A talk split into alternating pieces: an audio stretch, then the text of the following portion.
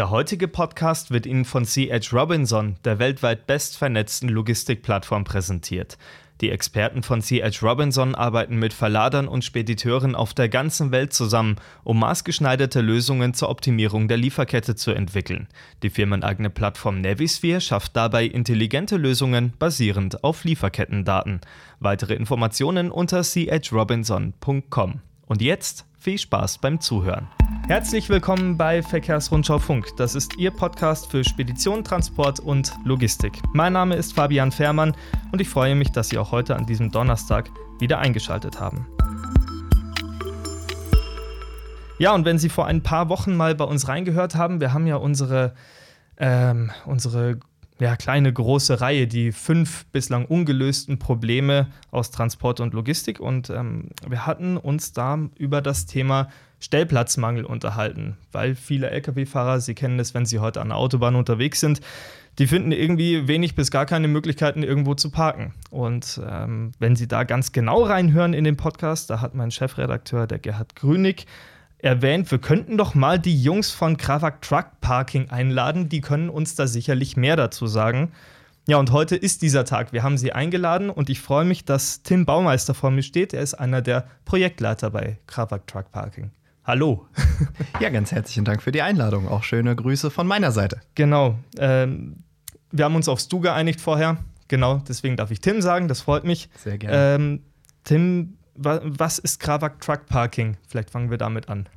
Kravak Truck Parking in einem Satz ist das Airbnb fürs Lkw-Parken. Das heißt, es gibt Lkw-Plätze auf den Speditionsgeländen mhm. und die sind dann für die Fahrer von anderen Speditionen über unsere App buchbar. Und das in ganz Deutschland. Okay, also ihr habt eine App, mit der kann man Lkw-Parkplätze buchen, die sich dann zum Beispiel auf Speditionsgeländen und so weiter befinden. Wir sprechen da gleich nochmal ein bisschen genauer drüber. Vielleicht machen wir erst so einen kleinen Status quo auch nochmal gemeinsam. Genau. Ähm, Lkw-Parken in Deutschland ist kein einfaches Thema. Ähm, ihr habt viele Ohren in der Branche drin. Welche Töne kommen da zurück, wenn ihr über das Thema Parkplätze sprecht? Einer unserer Nutzer, der hat uns mal gesagt, das ist das Grauen jedes Fernfahrers, das mhm. Parken. Weil er eben sagt, du weißt genau, morgens schon, das wird heute Abend wieder ein Riesenstress, weil du keinen Parkplatz findest. Und genau das ist unsere Motivation, dass wir den Alltag der Fahrerinnen und Fahrer wirklich deutlich verbessern. Dass wir diesen Stress rausnehmen, abends einen Parkplatz zu finden, weil die Parkplätze ja buchbar sind. Und das Ganze lässt sich halt wirklich mit Zahlen untermauern. Ja. Äh, es gibt eine Studie der Bundesanstalt fürs Straßenwesen, die ist von 2018, die sagt, 23.000 Stellplätze nur an den Autobahnen fehlen.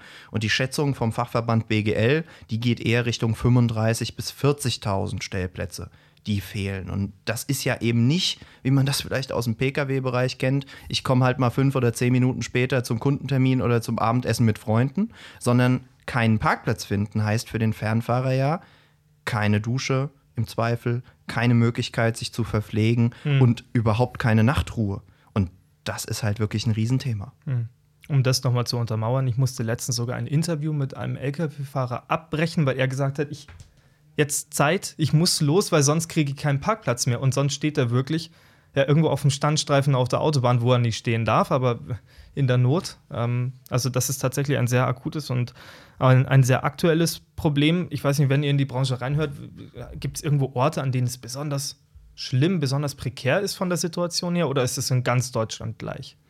Es gibt natürlich Routen wie jetzt die Ostseeautobahn, da ist es deutlich entspannter, aber eigentlich das, was man halt als Hauptrouten kennt, also alles, was von Westen nach Osten geht, alles, was von Norden nach Süden geht, eigentlich alle einstelligen Autobahnen, kann man sagen, da ist es halt wirklich besonders schlimm. Und Extrem ist es dann immer, wenn irgendwo ein Unfall passiert. Extrem ist es, wenn irgendwo eine Sperrung ist. Wir sind gerade neulich mal wieder die A3 abends von Köln zu uns ins Rhein-Main-Gebiet runtergefahren. Mhm. Da ist ja wegen dem Hochwasser immer noch die parallel verlaufende A61 gesperrt. Und da stehen dann halt wirklich vor jedem Rastplatz fünf bis zehn Autos auf der Standspur ja, und verbringen dort die Nacht. Also als, als Folge der Flutkatastrophe noch. Genau. Genau, mhm. weil da ja bis jetzt die Brücken noch äh, teilweise unterspült sind oder weggebrochen sind, mhm. äh, ist die 61 ja noch nicht befahrbar und dann sind die Ausweichstrecken, auch was das Thema Parken angeht, eben völlig überlastet. Mhm. Jetzt ist die Flugkatastrophe natürlich ein ganz besonderes Ereignis gewesen, ein besonders schlimmes Ereignis.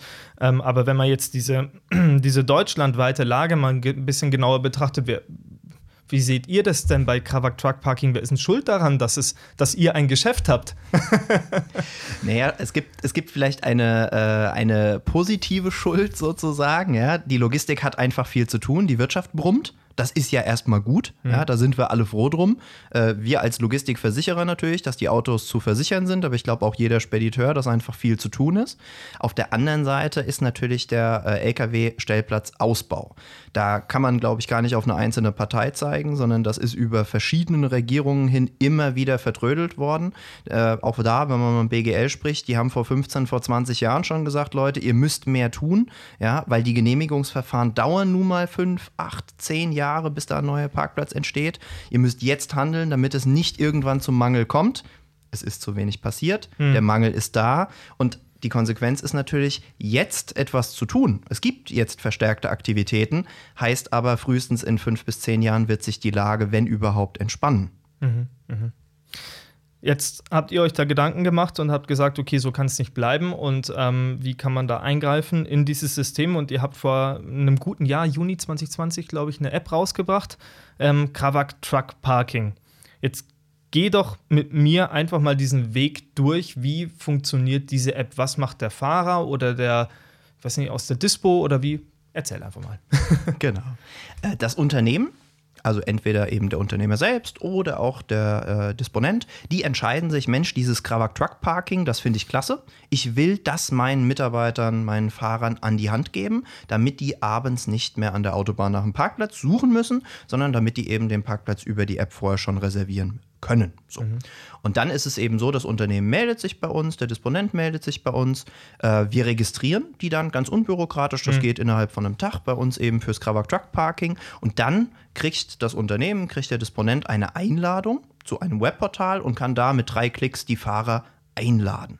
Okay. Die kriegen dann eine Einladung per SMS aufs Handy geschickt, mhm. können da dann einen Account sich registrieren, können die App eben runterladen. Der Fahrer arbeitet also mit einer App auf dem Handy. Und ganz wichtig ist uns an dieser Stelle, der Fahrer zahlt nicht für die Parkplätze. Ja, diese mhm. Parkplätze sind natürlich mit einer kleinen Parkgebühr äh, ja, versehen. Mhm. Die zahlt aber immer das Unternehmen. Das ist uns ganz wichtig. Der Fahrer bucht in den meisten Fällen, manchmal macht das auch der Disponent, das geht mhm. auch, aber die Abrechnung erfolgt immer übers Unternehmen. Was kostet ein Parkplatz? die meisten Parkplätze kosten 8 Euro pro Nacht. Okay. Da kriegt dann das Unternehmen, das den Parkplatz anbietet, 5 zurück. Es gibt auch äh, ein paar Parkplatzanbieter, da ist die Parkgebühr ein bisschen höher, das steht dann immer in der App. Mhm, okay, also der Fahrer bucht sich selber seinen Parkplatz ähm, und fährt dann dorthin und äh, wie, wie geht dann der Zugang? Es sind ja häufig, also ihr habt ja unterschiedliche Partner, reden wir gleich noch drüber, aber wenn ich jetzt ein, ein Gelände von einer Spedition habe zum Beispiel, die sind ja in der Regel abgeschlossen oder so, wie kommt der dann da drauf? Genau, das ist bei uns alles im Service sozusagen mit drin. Wir haben eine smarte Zugangstechnik, die wir mhm. dort vor Ort verbauen. Das ist auch entweder ganz ohne oder zu wirklich sehr geringen Kosten. Also da reden wir über Beträge, die tun keinem Spediteur weh ähm, wird dort diese Zugangstechnik eben verbaut. Die funktioniert an Toren, an Schranken, an Türen. Wir schildern das Ganze auch noch aus und das ist uns halt auch wiederum sehr wichtig. Der Fahrer hat immer das gleiche Nutzererlebnis. Der mhm. Fahrer kommt dorthin, sieht immer das gleiche Schild, benutzt unsere Zugangstechnik, die funktioniert immer gleich und fühlt sich sozusagen wie zu Hause. Mhm. Genau. Also das ist so wie ohne jetzt Werbung machen zu wollen, aber wenn ich zu Ikea gehe, sieht auch immer gleich aus. Das ist so ein bisschen wie wenn du halt eine Hotelkette hast, wo du dich ja. besonders wohlfühlst. Und das kennst du dann halt eben, ne, dieses Erlebnis. Mhm. Äh, so ist das bei uns eben auch. Und äh, dort gibt es dann eben immer Toiletten, in den allermeisten Fällen eben natürlich auch Duschen vorhanden, äh, dass einfach die Fahrerinnen und Fahrer da dann einen entspannten Abend verbringen können. Ja, und einfach eine ruhige Pause und mhm. am nächsten Morgen halt eben entspannt und sicher wieder auf Strecke gehen können. Ihr seid jetzt seit einem guten Jahr dabei. Ähm, wie ist die Nachfrage und wie viele Standorte habt ihr mittlerweile? Genau, wir haben mittlerweile 50 Standorte deutschlandweit, haben 100 Unternehmen, die mitmachen. Das ist schon eine ganz gute Ausbeute, weil du kannst dir vorstellen, mit Corona war das auch nicht immer so ganz einfach, ne? dass die Spediteure mhm. dann sagen, wir öffnen unsere Betriebsgeländen für Fremde. Mhm. Das nimmt jetzt aber ganz schön Fahrt auf.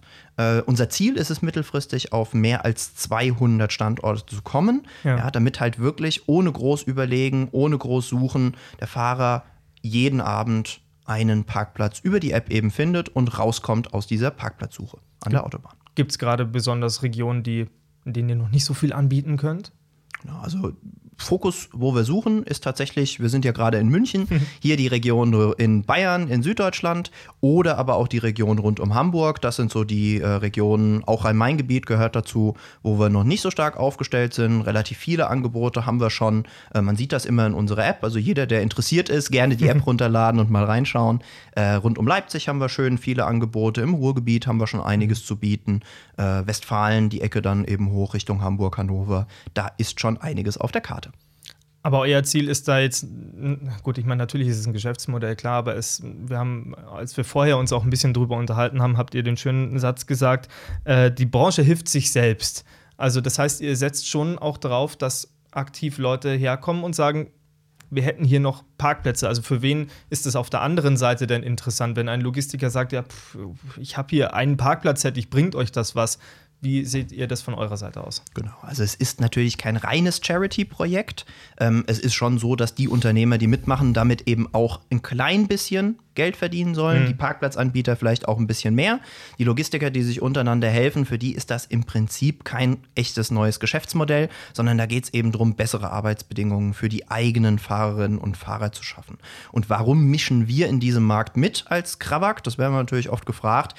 Wir haben natürlich ein Interesse daran als Versicherer, so wie wir hoffentlich alle, dass die Straßen sicherer werden, dass wir eben weniger Unfälle haben. Und das Beste, um was gegen Unfälle zu tun, ist natürlich gerade am Schluss der Lenkzeit Zeit, äh, den Fahrern den Stress zu nehmen. Mhm. Ja? Und halt eben beispielsweise diese Stauendeunfälle dann auch verhindern zu können, wenn ich eben weiß, ich bin jetzt nicht am dritten, vierten Parkplatz vorbeigefahren, habe nichts gefunden, sondern ich weiß genau, dort vorne an der Abfahrt, da ist ein Parkplatz für mich reserviert und da fahre ich jetzt einem entspannten Feierabend entgegen. Mhm. Jetzt gibt es auch immer mal wieder Vorbehalte, sicherlich auch berechtigte Vorbehalte, dass manche Lkw-Parkplätze, im Podcast darf man es sagen, aussehen wie Sau. Ja, ähm, wie sind da eure Erfahrungen damit? Was kriegt ihr von den Spediteuren, Logistikern, Parkplatzanbietern zurück als Rückmeldung? Ähm, wenn da Leute auf euren Parkplätzen waren.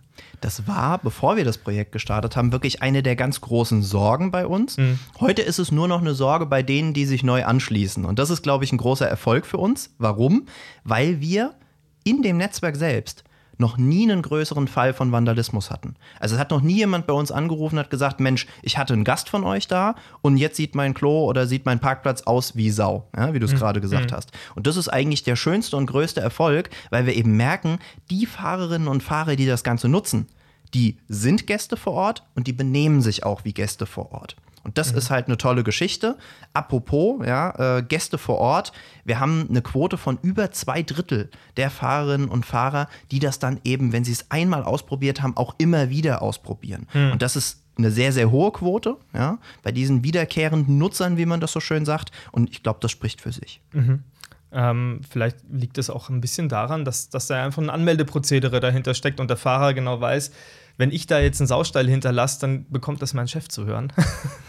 ja, und den, und den, Ärger will ich mir nicht abholen. genau, ja, vielleicht, vielleicht, ist es auch das. Ehrlich gesagt, uns und den Betreibern ist es am Ende natürlich auch Klar. egal. Ne? Hauptsache, es funktioniert halt eben so fluffig, wie es eben bisher funktioniert. Absolut, ja. Ähm, jetzt haben wir über das Prinzip ein bisschen gesprochen ähm, und auch, wie man sich als Unternehmen daran beteiligen kann. Ähm, ihr wollt 200 bis 250 ähm, Standorte in Deutschland haben, dann sagt ihr, dann hat man in jeder Region ungefähr irgendwie, also dann kann man einfach auf der Karte schauen und sagen, man findet überall irgendwas zumindest. Das ist ja euer Ziel. Ähm, wie geht ihr da rein und wie ist da die, die Akquise, sage ich mal? Ist es so einfach, jemanden zu finden, der seine Parkplätze einfach hergibt? Wenn man mit den Leuten ins Gespräch kommt, ist es an sehr, sehr vielen Stellen echt einfach, weil mhm ich brauche dieses Problem niemandem in der Logistik zu erklären. ja. Äh, da, da, hilft natürlich auch sowas bei wie euer Podcast neulich zum Beispiel, ne, dass ihr sagt, das ist das ungelöste Problem. Hm. Jeder kennt das Thema. Ähm, wir sprechen ganz direkt wirklich die Fahrer auch, aber auch die Unternehmer beispielsweise über die Social Media an. Wir sind mit euch zum Beispiel ja unterwegs gewesen, eben bei der Restart-Logistik-Reihe. Natürlich sprechen unsere äh, Versicherungsvertriebler auch ihre Kunden eben mhm. auf das Thema an. Äh, wir arbeiten auch in Partnerschaft mit äh, zum Beispiel den Verbänden. Also da sind wir ganz vielschichtig unterwegs. Mhm. Das heißt, ähm, wenn jetzt in Zukunft die welche Regierung es auch immer sein möge in Deutschland. Wir wissen es ja noch nicht. Ähm, aber wenn die dann hergeht und sagt, so, und wir bauen jetzt hier und hier und hier und hier neue Parkplätze, dann ist es für euch auch gut, denke ich mal, oder? Das ist für uns auch total fein, ja. Also alleine schon, äh, uns gibt es mindestens die nächsten fünf bis acht Jahre, weil so lange dauert es ja, die neuen Parkplätze zu bauen. Ja. Und sind wir mal ehrlich, äh, es wird ja mehr auf der Straße ja. los sein in Zukunft. Ne? Die äh, Wirtschaft wird nicht sofort auf Eisenbahn und was auch immer setzen, sondern die Logistik wird weiter auf der Straße wachsen. Mhm. Das ist ja auch gut. Ne? Und ich glaube, es gibt genug äh, andere Herausforderungen, wenn wir mal an die Brücken beispielsweise denken, ja, die äh, den Fokus haben werden in der Verkehrspolitik, die Parkplätze mhm. hoffentlich auch. Mhm. Ja?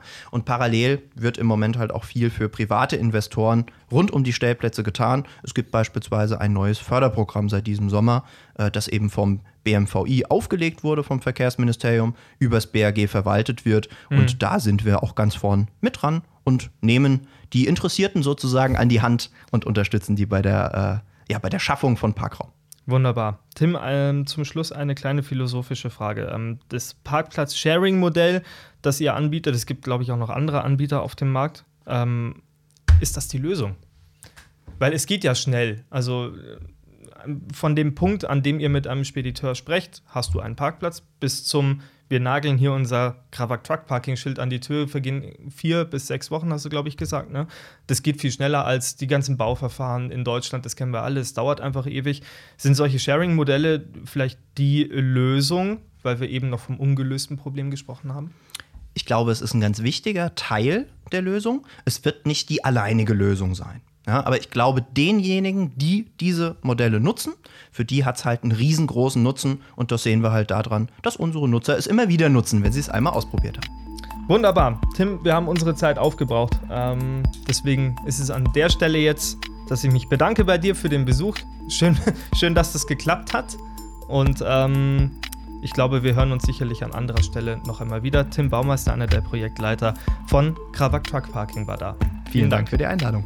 So, und wir hören uns dann äh, in gewohnter Manier kommende Woche wieder hier bei Verkehrsrundschau Funk. Das ist wieder ein Donnerstag, an dem wir erscheinen und ähm, ich kann Ihnen heute noch gar nicht sagen, worum es geht. Deswegen lassen Sie sich einfach überraschen. Bis dahin.